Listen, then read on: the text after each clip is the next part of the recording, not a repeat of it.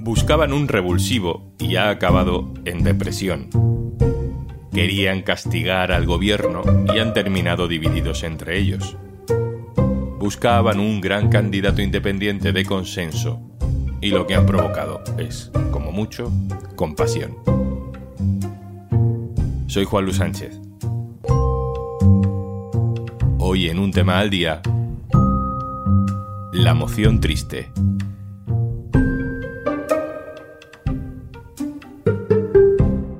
Una cosa antes de empezar. Hola, soy Juanjo de Podimo, otra vez por aquí. Si todavía no has probado nuestra app, te regalamos 60 días para que puedas escuchar un montón de podcasts y audiolibros. Y algunos hasta puedes verlos en vídeo, para que no solo los disfrutes escuchando. Entra en podimo.es barra al día, descarga Podimo, regístrate y consigue tus dos meses gratis. Un hombre de 89 años que no maneja demasiado las claves de actualidad, que todo lo justifica con lecciones de historia, que no tiene partido, aunque ha pasado por varios, que dijo ser comunista y ahora tiene el apoyo, aunque tampoco muy apasionado, de la ultraderecha. Un hombre así se presentó ayer en el Congreso para tumbar a la izquierda en una moción de censura. En una guerra civil no es solamente un lado bueno y otro malo. En la nuestra se cometieron atrocidades en los dos bandos tratando de limitarlas ahora prácticamente a uno de ellos. Ramón Tamames leyó su largo discurso, que ya conocíamos porque lo adelantó el diario.es, plagado de frases que avergonzarían a su yo del pasado. Estaba escoltado por Santiago Abascal, que tampoco tenía cara de que fuera un gran día para él. Su plan para un golpe perfecto hace semanas que está claro que no sería un éxito. Ha venido Estados Unidos a traernos la guerra la guerra de Ucrania y tendrá que venir China a salvarnos de la guerra de Ucrania? Esperábamos un esperpento y la verdad es que ha sido más bien algo triste. A mí me ha dado pudor verlo, la verdad. Hubo un momento en el que Pedro Sánchez contestaba a Tamames desde la tribuna y Tamames empezó a replicarle desde su escaño, abriendo su micrófono fuera de tiempo. Todo el mundo estaba muy desconcertado. Perdón un momento, señor presidente. Sí, señor Tamames. Es que usted venga con un tocho de 20 folios. Señor, señor Tamames. Viendo lo que vemos hoy en el Congreso, es para preguntarse cómo hemos llegado a esto. ¿Qué buscaba Vox? ¿Cómo nace? ¿Y cómo se tuerce esta moción de censura? Pues estábamos en otoño, el gobierno acababa de aprobar la eliminación del delito de sedición y Santiago Abascal se animaba con la idea. ¿Y si hay un candidato de consenso y se acuerda presentar una moción de censura? Para convocar elecciones inmediatamente, nuestro apoyo estará garantizado. Feijó no quiso participar de algo que sabía por puros números que no iba a ninguna parte. Vox comienza a buscar candidatos independientes, salen algunos nombres en las quinielas. Rosa Díez, Joaquín Leguina, Nicolás Redondo Terreros. Vox busca gente que alguna vez tuviera algo que ver con el PSOE y que ahora fueran antisanchistas. También sonaron otros viejos conocidos de la derecha dura española como Alejo Vidal Cuadras, o Marcos de Quinto, exdiputado de Ciudadanos, o la ex portavoz del PP en el Congreso, Cayetana Álvarez de Toledo. Pero nada de eso sale, nadie se quiere prestar al circo de Vox. Y el elegido acaba siendo Ramón Tamames. La colonia europea en el siglo XXI que es Gibraltar. Marcos Piñeiro, jefe de política del diario.es, hola. Hola, ¿qué tal, Juanlu?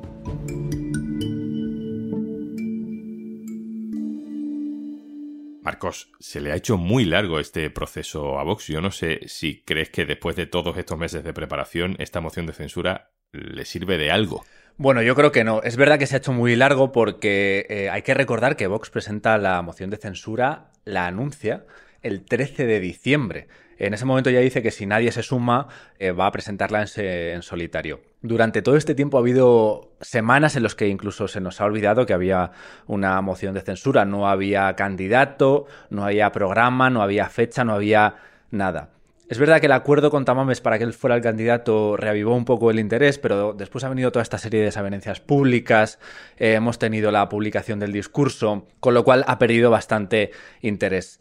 Lo único que no sabíamos de la moción era el discurso de Abascal y ha ido en la línea que todos esperábamos, los argumentos de siempre contra el gobierno y para el PP palo y zanahoria. Les ha atacado, ha lanzado pullas a Feijo, pero luego les ha pedido que apoyen la moción.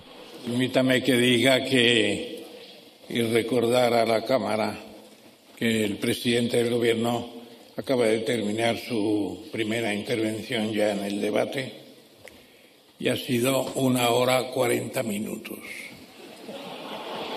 No se puede estar una hora cuarenta minutos oyendo a una persona todo el tiempo y dándonos lecciones de cosas sobre, sobre lo que no le hemos pedido que nos informe.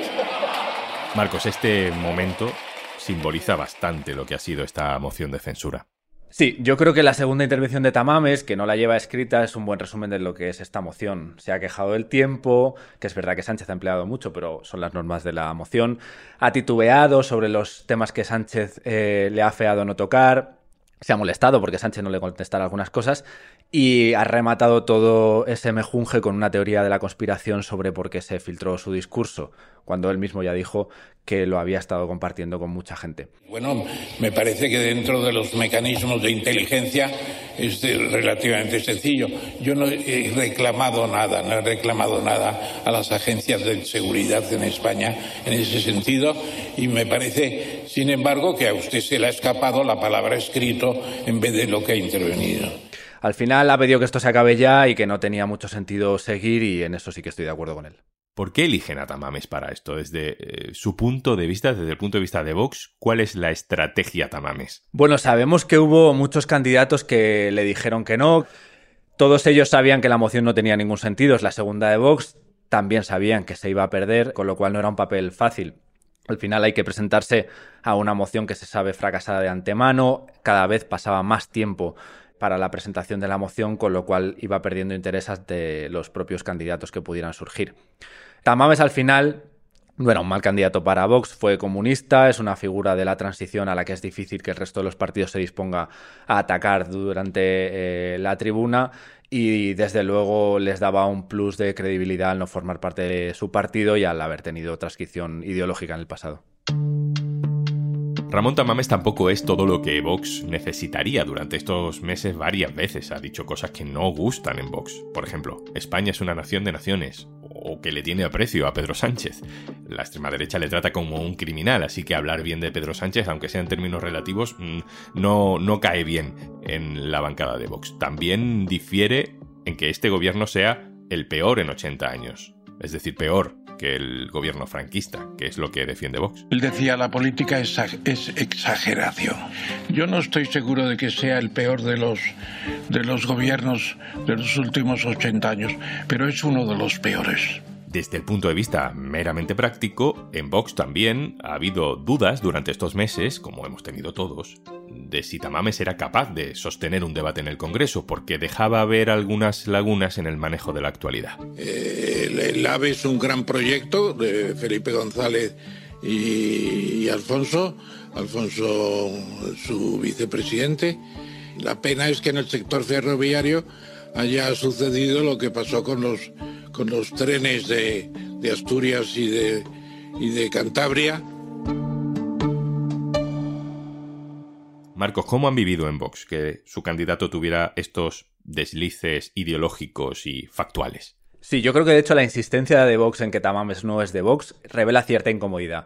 De hecho, fue lo primero que dijo Abascal el otro día cuando se sentó en la rueda de prensa junto a Tamames. Felicitó a los periodistas por haber descubierto que Tamames no era de Vox. Además, es inevitable, llevan semanas viendo cómo en entrevistas y artículos eh, multitud de medios insisten en diferencias ideológicas que no son menores. Está el tema del cambio climático, que lo ha mencionado de hecho Tamames durante su discurso y en el que ha dejado clara su distancia con Vox hay temas sobre Cataluña y hay incluso la consideración que tiene Tamames sobre el propio Sánchez. Lo dijo ya en una entrevista y hoy ha alabado su tono y su conocimiento. Yo creo que todo esto sí que ha ido finalmente incomodando bastante a Vox con su candidato. Ahora te pregunto alguna cosa más, Marcos, pero quiero llegar ya a ese episodio que termina de desbaratar las expectativas sobre esta moción de censura. La semana pasada el diario.es, nuestra compañera Carmen Moraga, desveló el discurso que iba a dar Tamames en el Congreso. Cuando lo publicamos, Tamames estaba en la radio. Este es el momento en el que se entera. No hay, no hay el que diario no es Federico, es el diario, es... ¿El diario es quién es? Diario.es, sí, los, los podemitas, sí. ¿Son Federico? No, Federico es, es punto diario. esto es diario.es. ¿Cuántas páginas? 31. Joder. enterito, ¿no? La versión de hoy. La versión de hoy. No es que Vox no haya conseguido los apoyos suficientes para aprobar la moción de censura, es que la ultraderecha ha llegado aquí más dividida de lo que estaba. Este es Jiménez Los Santos hablando de Vox y del esperpento de Tamames. Os ha chuleado. Con 90 años os ha chuleado por catetos y por arrogantes. La verdad es que, con todo esto, a Pedro Sánchez, en esta moción de censura, se lo han puesto fácil. Que con su candidatura usted contribuya a blanquear a un partido que rechaza la igualdad entre hombres y mujeres. Marco, ¿sabemos si en Vox se llegaron a plantear retirar la moción de censura? Eh, lo que tenía interés de la moción era el discurso de Tamames y al final, haberse conocido antes, pues le ha quitado bastante interés. Además hemos visto que Tamames tampoco ha reaccionado mucho, lo único que ha hecho ha sido recortarlo enormemente, se ha saltado apartados enteros y párrafos completos y ha metido un par de referencias al gobierno Frankenstein y al caso de corrupción de, mediador. Yo creo que eso sí que ha bajado bastante la moral de Vox. Lo cierto es que no creo que se la planteasen retirar porque eso sí que hubiese sido un fracaso absoluto. Y una cosa más, hablemos del PP. Feijóo se ha puesto muy de perfil en este asunto. Sí, yo creo que lo han hecho porque la moción les llega en un momento en el que están en una situación muy cómoda. Primero porque van muy bien en las encuestas, todas salvo el CIS dicen que si se celebraran ahora elecciones ganarían, con lo cual les llega con bastante ventaja eh, respecto al PSOE y respecto al propio Vox.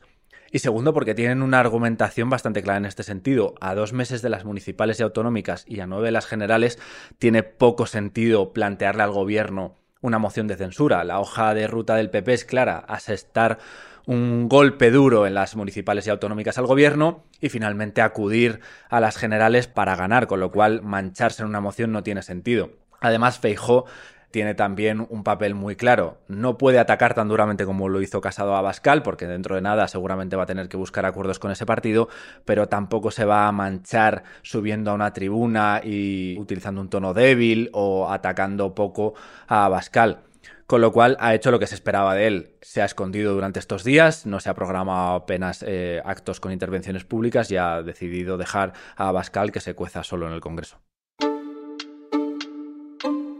Se me está haciendo largo este capítulo. Vamos terminando. Voy terminando porque sé que están ustedes, lógicamente, un tanto cansados porque no es esta la primera intervención de esta mañana. He escuchado con mucha atención al presidente y he escuchado con mucha atención al señor Abascal y la verdad es que todos tenemos probablemente algo de cansancio. Marcos Piñeiro, compañero del diario.es, muchas gracias. A vosotros, muchas gracias.